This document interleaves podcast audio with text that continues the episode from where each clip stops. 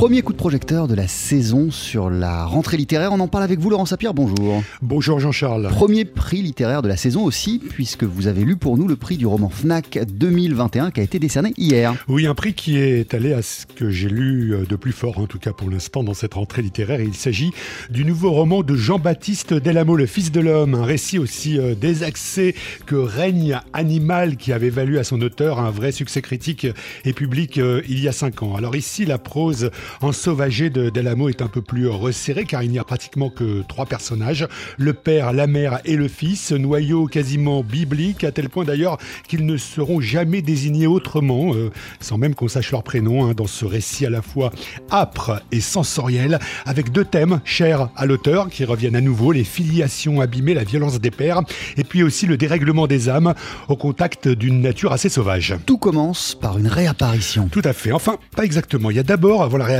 il y a un prologue sidérant, genre la guerre du feu. Jean-Baptiste Delamo euh, met en scène les premières transhumances humaines fondées sur l'apprentissage de la chasse et de la survie. On l'écoute. Tout d'abord, c'est l'image d'une humanité en marche, c'est-à-dire que c'est effectivement un groupe d'hommes et de, femmes et d'enfants qui avancent, euh, on le comprend, pour, euh, pour leur survie, pour essayer de trouver des espaces qui seront plus propices pour se nourrir, exister et survivre. Euh, et puis euh, c'est aussi un, prologue qui va planer euh, sur le reste du livre et y répondre par écho et mon intention. Alors j'aime pas trop en fait expliquer exactement pourquoi j'ai écrit ce prologue parce que j'ai l'impression que c'est jote une part de, mystère au livre, mais bon, j'accepte de me prêter au jeu. Pour moi, c'était une, manière, bien sûr, de, de, donner là aussi une portée universelle au texte et de donner à voir quelque chose de notre humanité en marche à la fois dans une, euh, la recherche de sa survie, aussi dans une forme de course à l'abîme. Et dans cette course à l'abîme, il y a donc la réapparition d'un homme au sein de son ménage après une longue et mystérieuse absence. C'est le père. Il veut tout reconstruire, son couple, mais aussi une vieille baraque perdue en pleine montagne où il a passé sa jeunesse et où il entend euh, réaménager avec la mère et avec leur fils de 9 ans. C'est le point de vue de l'enfant que l'auteur adopte, un gamin étonnamment mature qui essaye d'aimer son père tout en percevant à quel point il est abîmé par euh, de vieux traumas. En attendant, il se trouve bien à la, montagne, hein, le fils. Il goûte euh, sa temporalité mystérieuse, filandreuse, comme l'écrit euh, Jean-Baptiste Delamo, qui se souvient lui aussi du gamin qu'il a été. Ce rapport aux éléments naturels, il vient vraiment profondément de, mon enfance. j'ai grandi dans une campagne du sud-ouest de la France. on était vraiment des enfants très libres dans cette nature-là. Et je crois que tout mon rapport au monde ne s'est pas du tout construit de manière euh, intellectuelle. Euh, je n'avais pas les outils euh, forcément intellectuels pour, comprendre ma place dans ce monde, mais, mais tout ça s'est fait du point de vue des sens, en fait, de la sensorialité, de la sensualité même.